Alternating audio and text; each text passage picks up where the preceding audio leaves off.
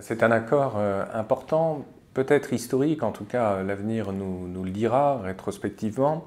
Euh, c'est un accord en tout cas qui a été signé entre Xi Jinping et Obama à Pékin euh, pratiquement un an avant les accords portant également sur le climat qui auront lieu donc en décembre 2015 à Paris. Donc il faut souligner évidemment cet événement qui est sans doute un événement fondateur et qui réunit les deux représentants des deux États les plus euh, pollueurs de la planète. Alors, euh, qu'est-ce qu'il faut retenir de ces accords? Tout d'abord, le fait que Pékin ait annoncé euh, un pic de ses émissions de gaz à effet de serre autour de 2030, c'est-à-dire donc engagement est pris par Pékin qu'à partir de 2030, il y aurait une décrue d'un point de vue euh, de l'émission de ces gaz à effet de serre. Euh, par ailleurs, Pékin vise aussi 20% euh, des énergies renouvelables à l'horizon de 2030, c'est-à-dire d'ici là un changement de paradigme économique. Et de leur côté, les États-Unis se sont engagés à réduire de 26 à 28% leurs émissions d'ici 2025 par rapport à 2005. Bon.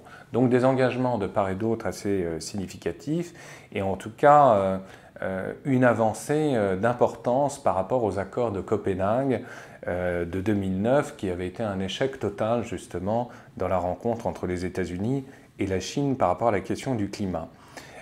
évidemment, ce pacte vise à limiter à, à 2 degrés la hausse des températures au-delà de laquelle la planète serait soumise à des dérèglements climatiques euh, évidemment très grave.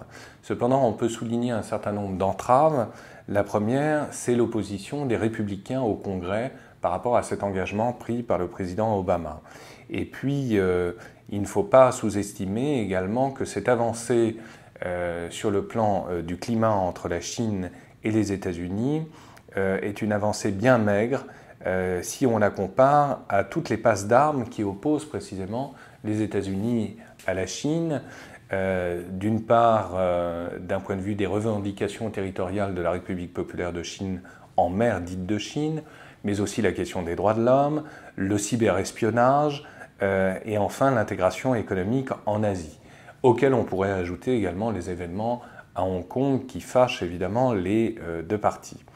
Au reste, lors d'une conférence de presse euh, comme le président euh, Obama s'était tourné vers euh, son homologue Xi Jinping, celui-ci avait dit qu'il y avait bien sûr divergence entre les deux pays, mais qu'en même temps, les deux pays pouvaient ébaucher un dialogue, je cite, constructif.